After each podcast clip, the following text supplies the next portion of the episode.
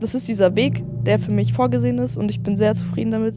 Ich bin Denise, ich bin 18 und ich konvertiere gerade ins Judentum. Denise ist, würde ich sagen, eine ziemlich typische 18-Jährige. Zumindest auf den ersten Blick. Sie geht gern tanzen und verbringt viel Zeit mit Freundinnen und Freunden. Früher hat sie mal Jeans und T-Shirts getragen. Jetzt sitzt sie im schwarzen Rock und in einem Strickpulli vor mir. Dann gibt es eben noch die Regel, dass Frauen Röcke tragen. Das Besondere, vieles von ihrem alten Leben will Denise aufgeben oder stark verändern, damit sie Teil einer Religion sein kann, dem orthodoxen Judentum. Ich habe wirklich auch schon so drei, vier Mal geweint deswegen. Einfach jedes Mal, wenn ich Röcke getragen habe, habe ich mich unwohl gefühlt. Ich finde, eine große Entscheidung, die auch nicht direkt jeder verstanden hat. Also mein Vater, das Erste, was er gesagt hat, warum Warum einer Religion beitreten, die nicht nur viele Regeln hat, sondern auch gar nicht so offen ist für neue Mitglieder. Und bei der es auch ziemlich schwer ist, überhaupt aufgenommen zu werden. Mir wurde auch gesagt, dass Leute das teilweise über sieben Jahre lang hinausziehen. Ich mache das jetzt zwei Jahre und ich hoffe, dass ich bald fertig damit bin. Ich bin Frank und mich beschäftigt heute vor allem, warum man sich mit 18 Jahren dazu entscheidet, sein Leben relativ stark einzuschränken. Freitagabend nicht wegzugehen, Gebete auswendig lernen zu müssen oder vorgeschrieben zu bekommen, was ich anziehe. Darauf hätte ich mit 18 echt keine Lust gehabt. Warum ist Denise das orthodoxe Judentum so wichtig, dass sie das freiwillig in Kauf nimmt? Und wie gut sind ihre Chancen, tatsächlich konvertieren zu dürfen? Das ist die Frage, ein Podcast von Funk. Denise, warum ist es dir so wichtig, Jüdin zu sein? Also bevor ich angefangen habe, überhaupt so diesen religiösen Aspekt einzuhalten und so, war das auch schon ein großer Teil meiner Identität. Also ich habe jüdische Familie, ich habe jüdische Vorfahren und so mein ganzes Umfeld, in dem ich mich so die letzten fünf Jahre bewegt habe, sage ich die meisten Leute auch jüdisch. In ihrer Freizeit ist Denise viel in der israelitischen Kultusgemeinde aktiv und leitet Workshops. Am Anfang unseres Gesprächs wirkt sie erstmal ein bisschen ernst auf mich. Vielleicht auch von dem, was sie sagt, konservativ.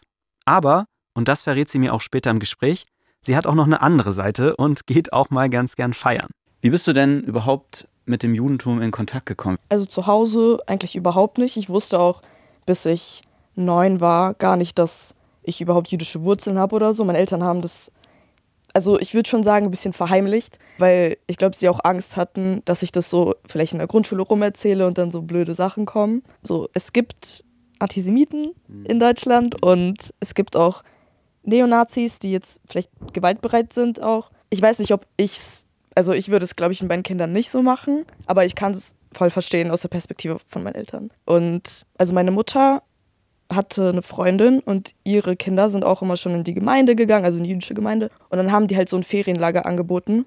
Und dann hat meine Mutter mich dahin geschickt. Da war ich in der fünften Klasse. Also ich glaube, was mich am meisten so geprägt hat, war, man hat halt nach dem Essen immer gebetet. Und unsere Jugendleiter haben uns dann so erklärt, so was das Gebet ist und man singt das immer zusammen. Das heißt, wir haben dreimal am Tag zehn Minuten lang so ein Lied gesungen und alle sind so richtig ausgerastet, alle haben auf die Tische gehauen, alle hatten voll Spaß und natürlich so ist es ansteckend. Es macht, also es hat mir dann auch sehr viel Spaß gemacht. Und irgendwann weiß man es dann auch auswendig und dann ist man so ein Teil davon. Und ich glaube, das ist das, was mir so gezeigt hat, was es eigentlich für eine Gemeinschaft hat hinter einfach Ferienfreizeit. Und sag mal, wie wurdest du da aufgenommen in diesem Ferienlager und so? War das jemals ein Thema, dass du streng genommen nicht zur Gemeinde dazugehörst, beziehungsweise nicht Jüdin bist? Dort wurde das gar nicht thematisiert. Also wurde jetzt nicht dafür irgendwie anders behandelt. Bis darauf, dass ich nicht die Einzige war, die jetzt keine jüdische Mutter hatte. Denise hat ja gesagt, sie hat jüdische Vorfahren. Im Judentum kann das jüdisch sein, aber nur über die Mutter weitergegeben werden. Und genau das ist bei Denise das Problem sozusagen. Ihre Mutter ist keine Jüdin und Denise damit auch nicht. Aber du hast dich in dieser Gemeinde erstmal total wohlgefühlt und bist du dann regelmäßig auch mit den Leuten aus der Gemeinde in Kontakt gewesen? Seit ich zwölf bin, bin ich dann regelmäßig so fast jeden Sonntag auch ins Jutze gegangen, also ins Jugendzentrum. Wirklich fast alle meine Freunde sind dort auch. Es ist einfach eine schöne Atmosphäre und irgendwie auch jetzt zum Beispiel am Pessach hatten wir ja so ein riesiges Abendessen. Man musste sich davor anmelden und es war ein totaler Aufwand. Und dann sind halt irgendwie abends sind so Leute zur Gemeinde gekommen und haben gesagt, ja, wir haben für heute Abend keine Pläne und so weiter, keinen Platz, um zu feiern. Und dann wurden sie einfach in die Gemeinde reingeholt. Und es ist einfach diese ich weiß nicht, nicht, nicht, nicht nur die Gastfreundschaft, einfach generell, wie diese Leute dort miteinander umgehen, es ist schön. Jetzt kannst du ja sagen, ja klar, du bist Teil dieser Gemeinschaft, auch ganz ohne, mhm. dass du irgendwie offiziell konvertiert bist und offiziell ins Judentum eingetreten bist, sondern es geht ja auch so. Mittlerweile gehört für mich mehr dazu. Also mir stehen zwar momentan, sage ich mal, alle Türen offen, also ich kann mich quasi frei bewegen in dieser Gemeinde und so, aber halt für die Zukunft ist es, würde es schon ein Problem darstellen, wenn ich versuchen würde, in so einer Gemeinschaft mich so zu integrieren, aber dann bin ich selber gar nicht jüdisch. Zum Beispiel würde ich jetzt nach Israel ziehen und würde da jemanden heiraten wollen, also einen Juden, dann dürfte ich ihn dort nicht heiraten. Wie war denn das Feedback, die Rückmeldung, als du das Leuten noch erzählt hast. Auch zum Beispiel deinen Eltern, ne? wenn du jetzt sagst, die waren gar nicht oder sind nicht so religiös. Mm, also mein Vater, das Erste, was er gesagt hat, warum? So ist doch jetzt alles gut, wie es ist. Meine Mutter ist so ein bisschen spiritueller, was das angeht. Und sie meinte, ich bin sehr, sehr froh, dass du dich damit beschäftigst und nicht mit was anderem. Wann war denn der Moment, wann du für dich entschieden hast, ich möchte ins Judentum eintreten und zwar ganz offiziell? Ich weiß, dass ich schon mit 13, ganz sicher, vielleicht davor auch schon, habe ich mir schon immer gedacht, ja, wenn ich erwachsen bin, dann mache ich das, dann mache ich diesen offiziellen Übertritt. Und dann eines Morgens habe ich gegoogelt, dass man das unabhängig so vom Alter machen kann. Und da war ich gerade 16 geworden oder 15 noch. Und dann habe ich so überlegt, so wie ist es gerade in meinem Leben, habe ich Zeit dafür, habe ich Energie dafür, habe ich gerade Lust, das so zu lernen alles. Und dann war ich sehr, wieso nicht? Also, Moment, Moment mit 15 oder 16 zu sagen, ich lerne jetzt einen Haufen Regeln und Gebete und konvertiere zu einer strengen Religion, das ist für mich total schwer zu begreifen. Ich hatte in dem Alter echt ein komplett anderes Mindset. Bei mir ging es darum, wie bekomme ich noch mehr Freiheiten. Ich wollte mich von anderen abgrenzen. Ich meine, ich habe mir die Haare blau gefärbt und einer meiner Lieblingssongs war der hier. Fuck the system. Ja, wenigstens ein bisschen. Naja, also auf jeden Fall fällt es mir ein bisschen schwer, das alles nachzuvollziehen. Okay, das heißt, ähm, es gibt so einen ganz offiziellen Weg, wie man Jude oder Jüdin wird, in dem Fall, dass die Eltern sozusagen nicht jüdisch sind. Was ist Teil dieses Prozesses? Wie wirst du Jüdin? Also so ganz grob gefasst, man fängt an, sich an die Vorschriften zu halten. In unseren Kreisen gibt es so ein Werk, da stehen so alle Gesetze. Und man muss sich wirklich selber intensiv damit beschäftigen, mhm. zum Großteil. Und man muss ja auch die Sachen praktizieren. Genau. Und wenn man dann die ganzen Sachen gelernt hat, dann wird man eben vor dieses Gericht gebracht. Das sind so drei Männer, drei Rabbiner. Und wenn sie dann quasi bestätigt haben, dass man reif genug ist und dass man genug gelernt hat für diesen Punkt, das war's dann. Ich habe für diese Folge auch mit einem der Rabbiner gesprochen, die darüber entscheiden, ob Denise als Jüdin aufgenommen wird. Was er zu ihrer Bewerbung und ihren Chancen sagt, das hört ihr später in der Folge. Es klingt jetzt nach einem Prozess, der sich ein bisschen hinzieht. Über wie viele Jahre oder Monate? Ähm, es kommt auf die Person an. Also ich habe gehört, Leute haben das innerhalb von drei Monaten gemacht. Mir wurde auch gesagt, dass Leute das teilweise über sieben Jahre lang hinausziehen. Ich mache das jetzt zwei Jahre und ich glaube oder ich hoffe, dass ich bald fertig damit bin. Dass das so lange dauert, das ist speziell im orthodoxen Judentum so. Und genau dahin will Denise eben konvertieren, obwohl es noch eine andere Möglichkeit gäbe. Als ich ähm, so diesen Gedanken geäußert habe, dass ich überhaupt übertreten will, hat mir auch eine Bekannte gesagt, ähm, so ja, es gibt eine liberale Gemeinde, da bist du, tschak, tschak, zwei Monate bist du fertig. Aber das wird dann eben nicht anerkannt von den orthodoxen Gemeinden. Da kann ich vollwertiges Mitglied in der Gemeinde dort sein und so weiter. Aber wenn ich dann außerhalb von dieser Gemeinde jüdisches Leben führen will, dann ist es nicht wirklich möglich. Es ist halt einfach eher, dass ich als Mitglied der Gemeinde angesehen werden will, in der ich mein, meine ganze Kindheit und Jugend schon bin, dann will ich ja auch offiziell ein Teil davon sein. Das wäre mir schon wichtig. Um das zu erreichen, muss Denise aber erstmal ganz viel lernen.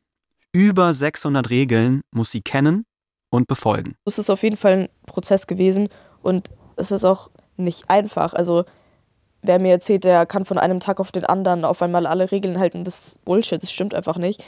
Das Erste, was ich gemacht habe, war, kein Schweinefleisch mehr zu essen und Milch und Fleisch zu trennen. Und es gibt auch Sachen, die kann man nicht so einfach loslassen. Es ist im Judentum so, dass man sich generell, jeder hat sich zu bedecken. Und dann gibt es eben noch die Regel, dass Frauen Röcke tragen und Männer nicht. Und das war für mich persönlich sehr schwer. Ich habe wirklich auch schon so drei, vier Mal geweint deswegen. Einfach jedes Mal, wenn ich Röcke getragen habe, habe ich mich unwohl gefühlt. Findest du das zeitgemäß, dass Männer und Frauen da auch so, auch so sehr unterschiedliche Regeln irgendwie befolgen müssen und jedes Geschlecht da für sich auch unterschiedlich behandelt wird und dass dir vorgeschrieben wird, was du anzuziehen hast? So habe ich früher auch gedacht. Also ich, ich dachte mir so, was wer? Wer sagt mir, was ich anzuziehen habe? Mhm. Aber für mich persönlich passt es. Ich kann sehr gut nachvollziehen, wieso es für andere Leute nicht passt. Aber solange es für mich selber kein Problem darstellt, und ich zwinge das ja auch niemand anderem auf. Ich mache das. Für mich klingt das, als wäre Denise durch die Religion, die sie ausübt, in ihrem Leben ziemlich eingeschränkt. Vor allem im Vergleich zu dem, wie andere 18-Jährige leben. Also es ist eigentlich immer präsent. Einfach bei allem, was ich mache, muss ich so zuerst überlegen, ist es richtig? Kann ich das machen? Also ich, ich gehe zur Synagoge, jeden Samstag zumindest. Ich bete auch zu Hause. Mit dem Essen mittlerweile würde ich auch nicht mehr in ein Restaurant gehen und dort etwas essen, weil es streng genommen auch nicht koscher ist, auch wenn die Zutaten an sich erlaubt sind. Ich kenne als Ruhetag ja den Sonntag. Im Judentum gibt es aber eine ganz andere Ruhezeit, nämlich die Zeit zwischen Freitag und Samstagabend, den Schabbat. Ist das auch schon Teil deiner Woche? Feierst du den? Genau, das mache ich jetzt seit letztem Sommer. Also generell geht es einfach darum, dass man so zur Ruhe kommt.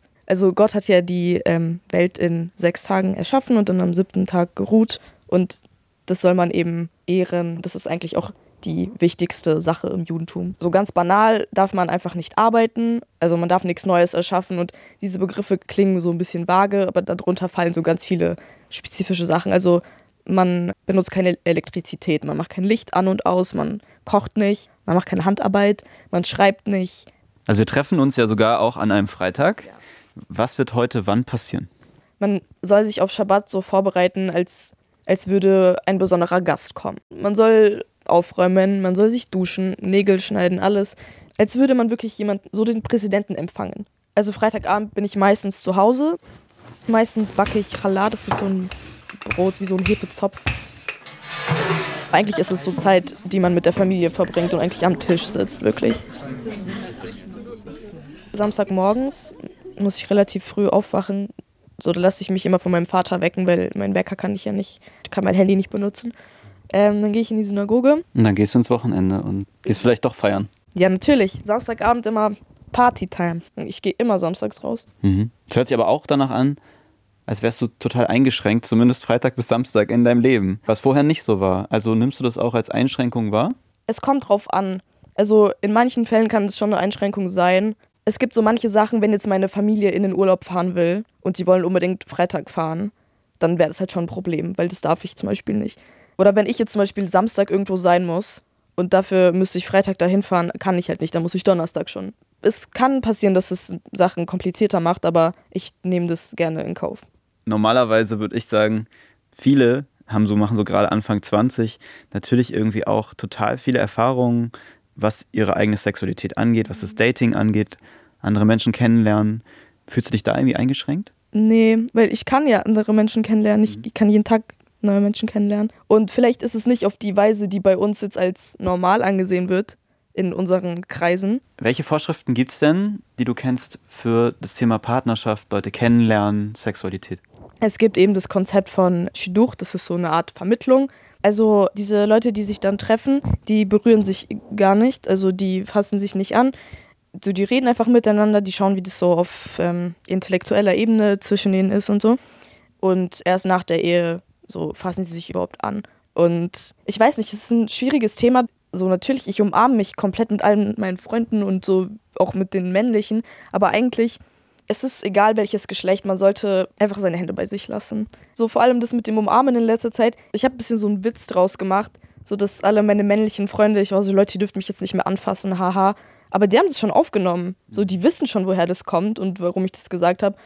Deswegen, in meinem Umfeld ist es gar nicht so ein großes Ding, das umzusetzen. Okay, also ich muss ehrlich sagen, an der Stelle musste ich schlucken. Mich irritieren Bräuche wie diese Heiratsvermittlung, die Denise gerade beschrieben hat. Und auch, dass man darüber nachdenkt, ob man seine Freunde umarmen darf. Also so eine Frage habe ich mir nie gestellt und ich fände es auch schade, mir das zu verbieten.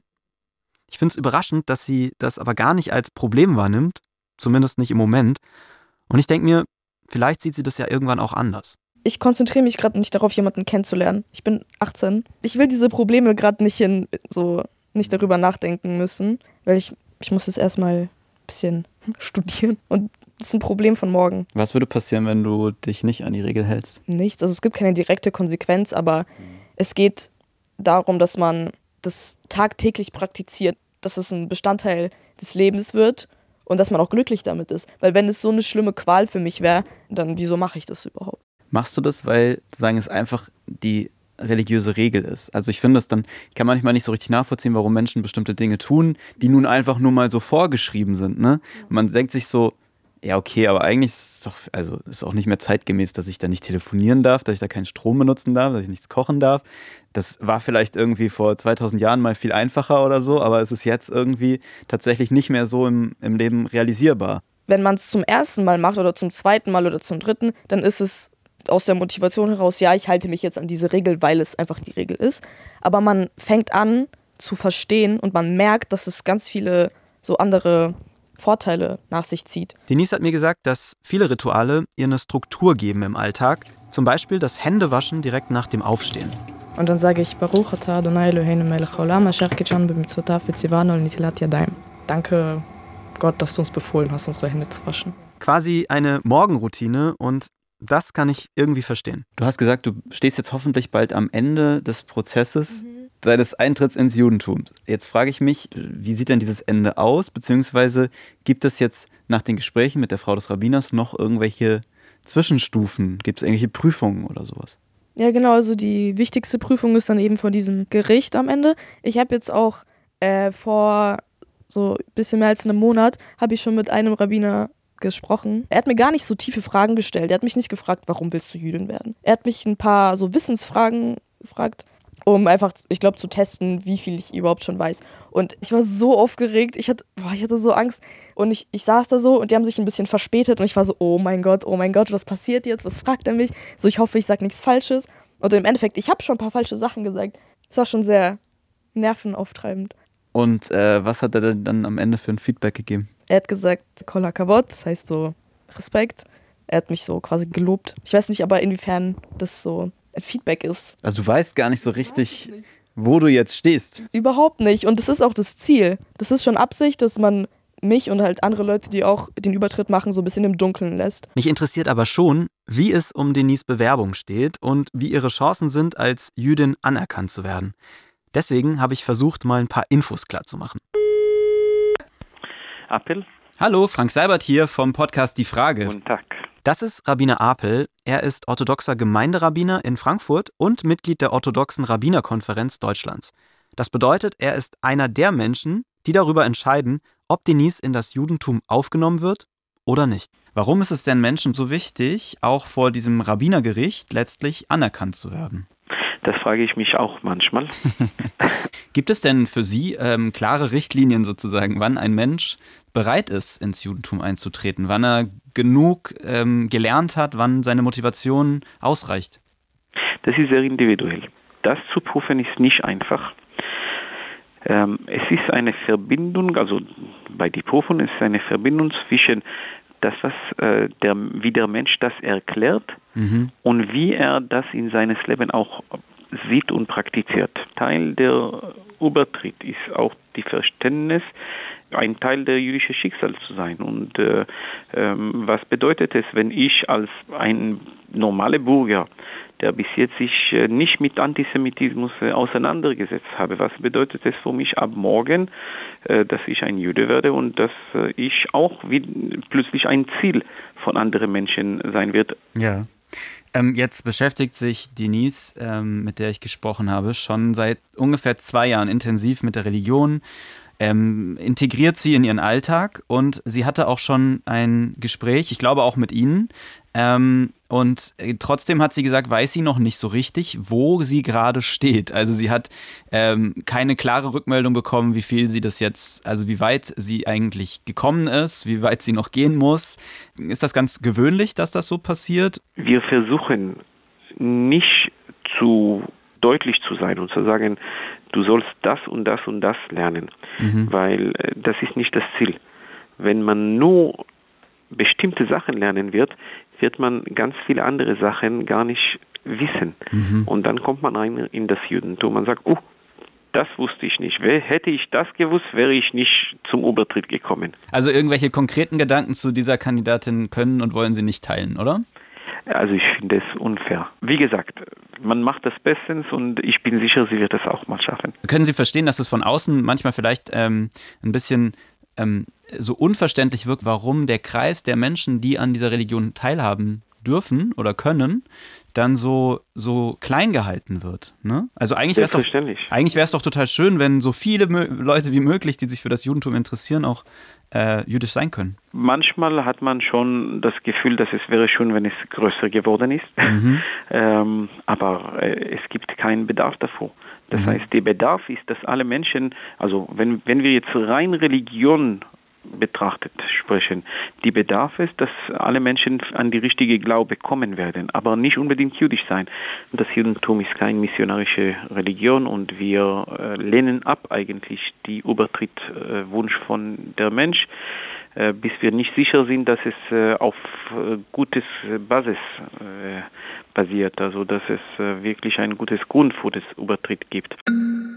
Es gibt ja aber auch ganz viele, und das gibt es ja eigentlich in jeder Religion, wenn man sie sehr streng auslebt, Regeln, die fast eigentlich im Widerspruch stehen zu unserer liberalen Gesellschaft. Wenn man so sagt, ähm, okay, Mann und Frau haben eben unterschiedliche Rechte oder unterschiedliche Pflichten, ähm, ne, dann ist das Thema Gleichberechtigung manchmal ein bisschen schwierig, ähm, genau wie sexuelle Freiheit. Wie siehst du das? Also du hast ja vorher eigentlich irgendwie alle Freiheiten gehabt und jetzt merkst du, in, im religiösen Sinne gibt es viele Vorstellungen, die vielleicht dem sogar widersprechen, was du vorher gelebt hast oder gedacht hast. Ähm, in der Praxis ist es aber ein bisschen anders, weil ich kenne auch eigentlich relativ viele äh, queere Leute mhm.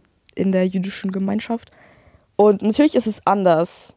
Es ist nicht auf gar keinen Fall einfach, aber es ist nicht so, als würden sie ausgestoßen werden. Auf gar keinen Fall. Im Gegenteil, ich habe persönlich ich habe jetzt nicht mitbekommen, dass irgendwer für seine Sexualität oder seine Lebensweise ähm, verbannt wird aus der Gemeinde oder sonst was. Ich will Denise überhaupt nicht absprechen, dass sie diese Erfahrung gemacht hat. Ich habe mich aber auch mit einem Mitglied von Keshet unterhalten. Das ist ein Verein, der die Rechte von queeren jüdischen Menschen fördern möchte. Und diese Person hat mir erzählt, dass viele leider etwas ganz anderes in ihren Gemeinden erlebt haben. Zum Beispiel, dass Homosexualität gar nicht toleriert wird. In dem Gespräch haben wir auch über andere Aspekte geredet, die in unserer Gesellschaft ganz alltäglich sind, in orthodoxen Gemeinden aber so nicht akzeptiert werden. Da ging es zum Beispiel um die Gleichberechtigung von Mann und Frau und dass es da auch eine andere Vorstellung von Geschlechterrollen gibt. Ich finde es irgendwie total besonders, dass du dir freiwillig einen Weg aussuchst, der dir eigentlich ziemlich viele Regeln vorgibt, ja. wo du eigentlich ein freieres Leben gewöhnt warst davor und jederzeit auch haben könntest. Ne? Also niemand zwingt dich ja dazu. Und trotzdem machst du freiwillig diesen Schritt. Das finde ich äh, nach wie vor total, ja, wirklich bemerkenswert. Ich glaube jetzt momentan, dass ich so glücklich leben werde.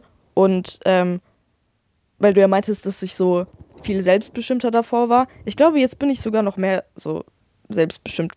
Deswegen, ich habe nicht das Gefühl, dass mir irgendwer irgendwelche Regeln vorschreibt, sondern es sind Regeln, ja. So, ich mag auch Regeln. Ich bin ein Fan von Regeln.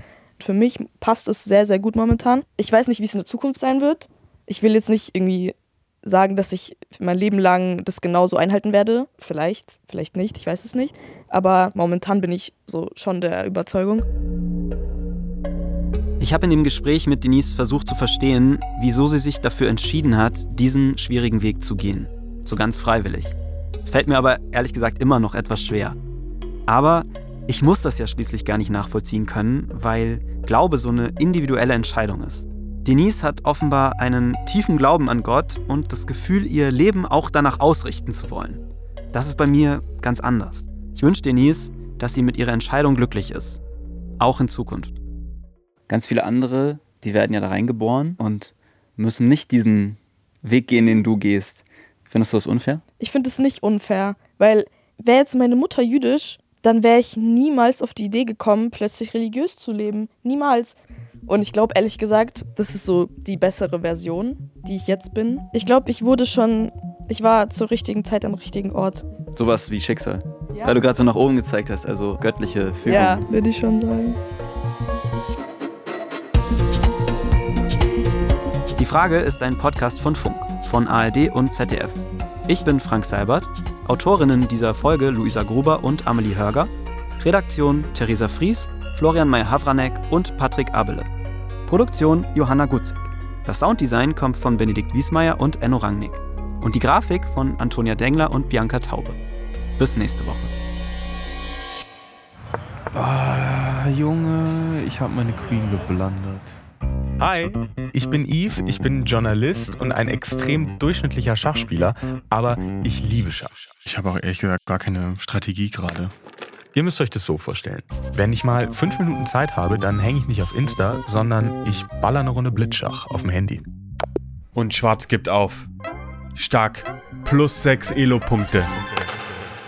Und seit ich an diesem Podcast über den größten Skandal in der Schachgeschichte arbeite, lebe ich quasi meinen Traum. Ich darf mich jetzt nämlich nicht mehr nur von irgendwelchen Cacks im Internet abzocken lassen, sondern auch von richtigen Pros. Und alles nur, weil das hier passiert ist. Das ist, das ist eine unglaubliche Sensation. Oh my gosh, we have a tweet. Das hat er noch nie gemacht. Und Carlsen ist der beste Spieler der Welt. What? What, what happened? Did Carlsen resign? Uh, can you confirm or not confirm that it has to do with suspecting him of cheating? I will not comment on that. Das Schachdrama. AKA Magnus Carlsen vs. Hans Niemann, AKA dieser angebliche Betrugsskandal, bei dem angeblich Morsener Analperlen im Spiel waren. Wahrscheinlich habt ihr davon gehört. Wenn nicht, kommt hier die Kurzzusammenfassung von ChatGPT als Haiku. Niemand schlägt Carlsen. Verdacht auf Betrug entsteht. Schachwelt in Aufruhr. Es war jedenfalls ein Riesending. Und uns, also meinem Team und mir, war sofort klar, dass wir dazu irgendwas machen müssen, bevor sich Netflix oder sonst irgendwer die Rechte sichert. Und dann sind wir quasi direkt mit einem Körper rein in diese schwarz-weiß karierte Welt. Und je tiefer wir rein sind in das Rabbit Hole Schach, umso klarer ist uns geworden, dass es noch so viel mehr über Schach zu erzählen gibt, als wir anfangs gedacht haben. Weil der Schachhype ist real. Und was hier in den letzten Jahren abgeht, ist einfach nur wild. Oh my goodness, I fell for a trap against the bot. Ja, da ist das Bot. Da ist das Bot. Völlig egal, ob ihr noch nie Schach gespielt habt oder seit Jahren drin seid im Game. Chess speaks for itself. Abonniert mal ganz dringend diesen Podcast, weil ohne SpielpartnerInnen geht natürlich gar nichts im Schach. Und glaubt mir, ihr wollt wissen, was hier abgeht. Das Ding heißt Scambit. Schach, Hype und Millionen. Hat vier Folgen und ist ein Podcast von Funk. Ab Donnerstag, 30. März bei Spotify, Apple Podcast oder wo ihr sonst eure Podcasts hört. What is going on? Is this a movie? Is this. Are we living in a reality show? Like, what's happening? This is crazy.